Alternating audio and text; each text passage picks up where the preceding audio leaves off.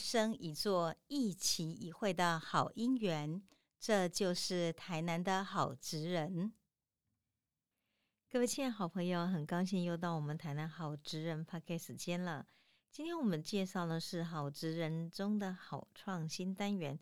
在这单元里头呢，其实我们介绍了很多在不同领域的。算是年轻的或是青壮年哈，他们为自己的职场呢开创了许多，我觉得今是 Miss Impossible 的事业。而且透过他们呢，我们才发现，我们在传统里头所思考的很多的生产的方式，或许呢，今天在科技里头，它寻找一种谋合的可能，可以创造更好的商机，或是更好的产业能量。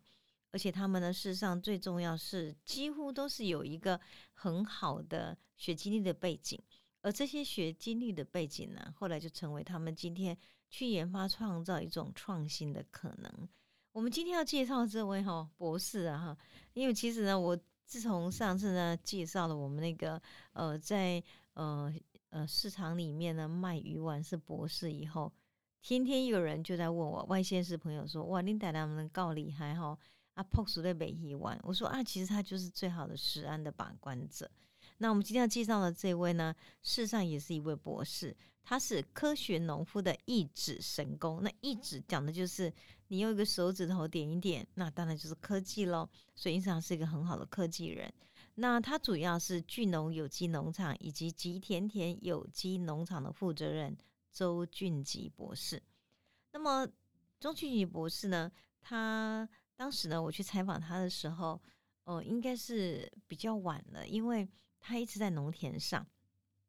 所以在约他的时候呢，他的想法是说，等他整个在田里面呢，他的整个农事告了一个段落之后，可以顺顺的料哈，农场巡完了，那我再进他的办公室。所以那天呢，我去的时候，其实已经接近黄昏了。台南的黄昏其实蛮美的，因为整个光线呢很和煦下来之后。晚风徐徐的吹，真的就很好。那我们就开始呢聊聊聊聊，到后来真的就日头西斜了啊，就是晚霞呢高挂在整个天空的感受。我们就出去这个走在他的田地里面散散步。然后那时候我就跟他说啊，我忘了博士，你好像帮我们留一句话，然后呢是你职场中你自己感触最深的，然后告诉我们这些朋友，今天我们在从事这样的一个。职业或这个领域的时候，什么是我们可以有的一种敬业精神？他是一个很有点腼腆的博士，我在想，他就转过头来，然后笑一笑，因为我正走在田埂中，他就跟我讲说：“赤脚走在土地上是很舒服的。”我说：“嗯，对啊，你不觉得吗？”我也不想说什么，我只是觉得，如果有一天有机会的话，您来田里头。赤脚走在土地上是很舒服的。他他那天穿的雨鞋，那因为那那天有下过一场雨之后，地上比较泥泞。他说，如果在一个比较晴朗的天气里头，所有的办公室的朋友也走了，农田里面呢帮忙处理农事的第一现场呢也走了，就剩我一个人要把这个农场呢，哎，稍微关一下，然后呢要回家去之前，我常常会利用时间，然后就一个人呢走在。整个农田上，然后那个土地哈，如果你是赤着脚走，它有一种绵绵柔柔的温度，好像那个脚去碰到那个土地的感觉，湿湿的泥，然后呢，或者是松松的土，它都是有感触的。不过不管怎样哈，那样的接触都是很舒服的，所以他就笑一笑呢，就跟我说，赤脚走在土地上是很舒服的，然后就什么都没有说了。所以后来我在写这篇文章的时候，每位诗人的一句话，我就写了这一段。因为这段让我有很多的画面哦。那一天呢，这个在仁德地区哈，那他那里很大很大的农田里头，那个夕阳、那个风，以及我自己就觉得，我就说很考虑到底要不要把鞋子脱下来。然后呢，博士就跟我说，今天这个地哈比较湿，老师你会滑倒不行。但是下次你有机会，你真的也来赤脚走在土地上。真不错，然后所以那天在采访的时候呢，要回去了，我就跟他讲说：“博士，你有读过《未央歌》吗？”他说：“有啊。”你知道《未央歌》有个人很像你吗？他说：“真的吗？”我说：“那个就是《未央歌》里面哈这个当时那个呃男主角叫小童，小童呢，他最喜欢就是赤脚呢，那走在所有的土地上，因为他觉得那是最舒服。所以那时候我们大家都蛮喜欢这个很纯真无畏的男主角。那我想这个男主角呢，现在就是我们今天要介绍的科学农夫了哈。那这个巨农有机农场跟吉田田呢，他是在台南的仁德区。那这个周俊吉博士呢，他主要是用科技导入产业管理。他曾经跟资策会合作哈，共同建制的神农产销平台。这个平台呢，就落实了农业科技化的管理。他们开发的一个 App，这个 App 的系统让从事农业管理者呢，你可以划个手机，就等于就是传统的损残罪。所以才讲说那个一指神功，就是你用手去划一下 App，你就可以呢，今天把损残罪这件事情做好。那么因此呢，能够及时回报所有田地的情况。那它有个好处，第一个。你不用再用纸张去登录嘛，也不用再 Excel 呢去登录嘛，所以整个繁复的作业呢都省了。还有，因为你用手机要去管控，因此不需要再有一个时间从办公室或从家里走到那个田地的现场。当然，整个工作量也减少。他出估呢，如果能够做到这个 App 呢，你今天去使用的时候，工作量的负担会减少三十趴。那你工作量减少，就可以做更多事情。因此就可以提升农业的竞争力。那这个 app 呢，曾经在二零一七年的时候呢，因为它的这些的成就，所以呢，这个我们周俊奇博士呢，获得全国十大神农奖，这也算是一个在农业务农的产业领域中非常好的一个殊荣了。那么周俊奇呢，是新市人，他确实是生长在务农的家庭。他记得小时候哈，务农的家庭。清晨四五点就要起床，他们家呢是气做可口美的番茄，以前因为这样缘故呢，他就印象记得四五点以后呢，家里面人摘的番茄一篓一篓的番茄放在路边，等待气做的收购车呢，然后就一个把它收回来。童年中有这个印象是难忘。那你要认真讲，对甜有什么喜爱吗？他说：“老师真的也没有，在那个时候年纪那么小，只觉得每天家人都四五点起来，每天在看不完的番茄一篓一篓的，好像也没有特无喜爱，也没有什么今天呢对他的一个投入感跟认同感。可是蛮重要的是，在国中时候遇到一个好的老师，这个老师生物教的超级的好，让他觉得怎么会有这么好的学科跟学门，所以因此对生物产生了兴趣。”高中时就读，然后呢，所有同学都选丙组，丙组是很资优才选，对不对？他当然也选丙组，但是他不是要读医学系，他想读的是跟我们讲说当时生物有关系的，所以因此就就读了中兴大学的植物病理科系。他就曾经笑着讲说：“哈，我从小就喜欢抓蝴蝶啦，捞鱼啦，那。”我的个性是不够浪漫呐，虽然喜欢抓蝴蝶跟捞鱼，我没办法写鸳鸯蝴蝶梦啊，所以我知道研究什么，研究虫虫危机了。因为这样一个故事，还是他今天读丙组的大本行。中兴大学一直读哦，后来读到的植物病理系的博士，博士毕业之后呢，他又到美国的北卡罗纳那罗兰纳大学呢去做博士后的研究。那么投入了学术领域之后呢，真正去摸索，他才发现，其实植物病理的领域呢很深奥，真的是一条我觉得让他看到许许多多风景，而且呢领悟非常多的，当然挑战也许多的一个不凡的领域。那么也是因为他对生物的喜爱，他对这样不凡的领域呢，反而觉得无怨无悔的一路这样走下去了。后来他有机会回国。回国以后呢，他担任永丰余生技副总经理两年多。那么这个经验蛮特别，因为呢，他当时在美国博士后的研究是学术界，后来担任永丰余的生技副总经理的时候呢，是因为他进入了产业界，也因为这样的机会呢，他深入观察有机产业的各种面向。更重要一点是，他学习了营运知识，还有学习了经营产销的技能。这促使他后来投入了农场企业化的经营领域时呢，他就能够得以运用当时在永丰余的这样的一个副总经理的经验中，他他所得到的一种资讯。那么在因缘机会之下，他也认识了志同道合的伙伴。之后呢，他们举组成了一个叫做巨农团队，一起创业。巨是巨大，农是农业。我想这个命名呢，当然背后一定有一个农业的本身有巨大无限的可能。他们希望运用知识的关系，把这种巨大无限的可能放大到我们今天整个农业的能量可以一起呢就提升上来。其实那时候台湾的有机农业在初期的发展阶段，他就认为台湾的有机农场是有发展潜力的，因此他就期许。把自己研究领域中的微生物科技运用到有机农业，然后聚合小农，形成一个大的体系，并成为示范的农场。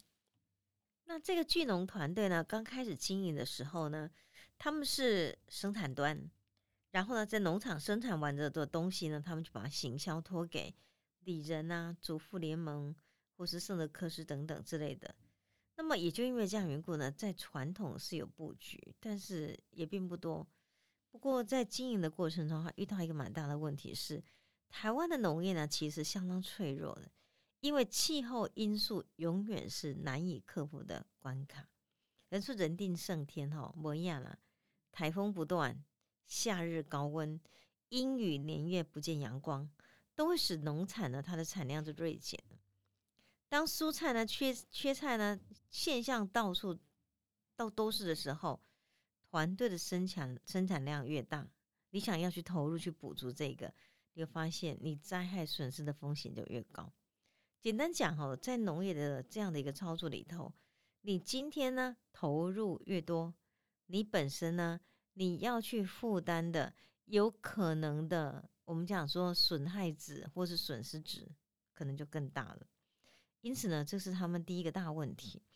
第二个呢，从事农业的劳动人口资源越来越少，因此呢，也是整个在从事农业团队中最大的沉重负担。所以后来呢，因为这样缘故呢，他们就在想，那个负担会产生在哪里？比如说，各位，你如果到里人跟主妇联盟的话，你会发现，连圣德克斯也是一样哈，你必须要去把。农产农场里面的所有的蔬菜，一个分装，分装的过程中就会套袋。分装套袋我们看起来很简单，可是你要知道，当我整个农场做这么大的一片种植的时候，全部都分装套袋，人力要多少？时间要多少？还有，其实周俊宇就在想，我多么希望在农业改革的过程中，我们也找到土地呢，它生态生存。能够呢，今天借着这样的农业发展，不要使用农药，而我们的土地是健康的。然后呢，你在这个过程中，你生产了很多的蔬菜，蔬菜分装的过程中要塑胶袋。那你想想看，他他当时就是说，我在看每个在套袋的时候，我就想，那这些套完袋的带回去消费者的他们家里的时候，这塑胶袋后来去哪里了？所以就因为这样缘故呢，他就觉得其实有很多的思考，或许呀，他必须要重新布局。于是他后来就改走团扇路线。目前呢，他农场仍然有百分之六十的生产是供应团扇。我就问他说：“那供应团扇的理由是什么呢？”他说：“其实讲起来很多很多了。可是老师，我跟你讲，我就想到说不用再套袋哦。然后呢，就这样整批的做团扇，我心里有一种比较大的安心，觉得好像我们生产出来的东西并没有制造很多的生态的危害，蛮特别。”然后，其实投入了台湾农业领域这么多年，周俊菊博士呢也很感慨的说，其实台湾的农业还有一个很根本的面向，就是台湾地区的耕种面积日趋减少，投入土地的青壮年人力呢日趋短缺，所以农田上看到的，我们讲哈，以前我们是叫瓜套扎丢春门，对不对？套扎出猛龙老会呀嘞，因为这样一个呢，劳力人口老化之后该怎么办呢？所以他就很希望可以找到一种可能的生产模式，借着科技运用到农业生产，回归利润所得。因为你你今天一定要你在农田能赚钱，年轻人才会回来赚嘛，才才可以吸引年轻人对农业产生兴趣。因此，他就希望能够借着这种核心技术呢，永续传承、发扬光大的概念，用科技去支持这种核心技术。从二零一五年开始，他就跟资策会呢创新应用服务研究所团队合作，在经济部的技术处的支持之下，建制了神农产销平台及神农一指收 App 这么样的一个。呃，机制，然后让大家随时用手机远端查看农地情况，透过田间的 App 的工作汇报，还有后端整个报表的一个整理，然后呢追踪整个农地生产的成效，然后建立一个管理去做产销的履历表，进一步发展农地生产效益量化的管理服务。我想这个是一个蛮重要的里程碑啊。因为透过它将落实农业科技化的一个实践之后呢，它可以发展出来农畜综合合作的模式，然后改善费时的工时工序，配合农地的产量图表，然后呢呈现一种新的生产履历的 SOP。而且更重要一点是，以前人哈种植老一辈哪有在做什么分析效益啊？没有。但是这样子一个 app 呢？可以让你去分析你今天农地呢，它今天的生产值的效益。你可以借着这个效益去想想看，我如何在做有效的管理或改善，甚至于呢导入一个重要的关键点的一个植入，所以使你今天效益呢能够呈现更好。所以农业呢就往科技化、现代化迈进。周俊奇博士的神农产销平台呢，也陆续协助了观光园、庆泉。玉美、东市合作社、聚农、友善大地等等国内重要的气作及有机业者进行进行了生产的管理。他们透过影像溯源呢，也打开了农民呢他的销售通路。所以呢，因此呢，这样的系统呢，事实上是让农民呢可以获利预测，也有助于吸引更多的年轻人务农，因为有利可循，他们就可以投入这样的一个务农的职业。当然，也活化了台湾农业的一个劳力生态。其实呢，这个周迅吉呢，他也特别聊到了，在从事辅导聚农有机农场到现在哈，其实土地贫瘠、改善土壤的问题，仍然是他一直在努力克服的。因为解决了耕种土地的问题之后，天灾虫害也是十分棘手的。整个地球的生态改变哈，目前这些的虫害其实是你没有办法想象到的，它一直在农田里头造成其实很大的变因。目前，它使用了生物性的农药预防重于治疗，依照不同的产品特性，在最适当的时间施药，以达到防治虫害的最大功效。真的，他一直面对的重重危机了。周俊吉说：“面对土地，我喜欢保持它原来活泼的生态，量化、整齐、一致的植栽，不是大地的常态。在生产跟生态之间，如何平衡呢？”我想，目前是整个台湾农业必须思考的问题。然后呢，也就因为这样缘故，如果能够建置好行销及通路，让有意的小农不要再需要担心产品末端的行销的问题，借着通路凝聚更多有意愿的农民，形成集团耕种，才有可能使台湾的农业呢推展向全世界。那我记得那天呢，这个我问他。你投入农场多久了呢？周俊吉说：“二十年了。”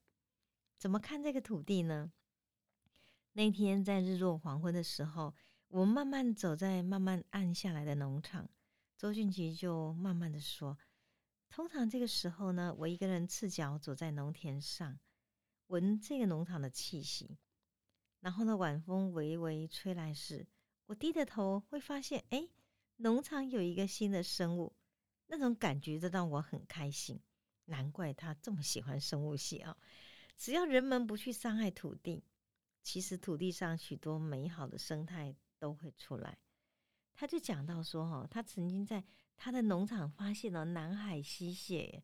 还有台风来临前，整片土地都是蚯蚓。我说，呃，不会呀，很美，不是吗？他这样讲。他说，这个土地是活的，它一直在恢复。你就勇敢踩在那个土地上，才能够知道那种碰触土地心跳跟呼吸的感觉。我就跟他想说哈，能会这样想的人，那您应该是很爱这个土地吧？笑一笑说：“我不知道耶，我只觉得踩在土地上很舒服，所以他从不考虑是不是土地耽误了他这个高学历的博士太久。他就说，只要有人愿意对土地跟耕耕种有兴趣，那就来找我吧，我愿意教他认识这个土地。所以其实我觉得他是一个很可爱的博士，土地上有幸有博士与他一起成为最好的朋友。”谢谢您今天跟我们分享了我们这一位呢一指神功的博士，他其实呢让土地上有爱的传奇故事。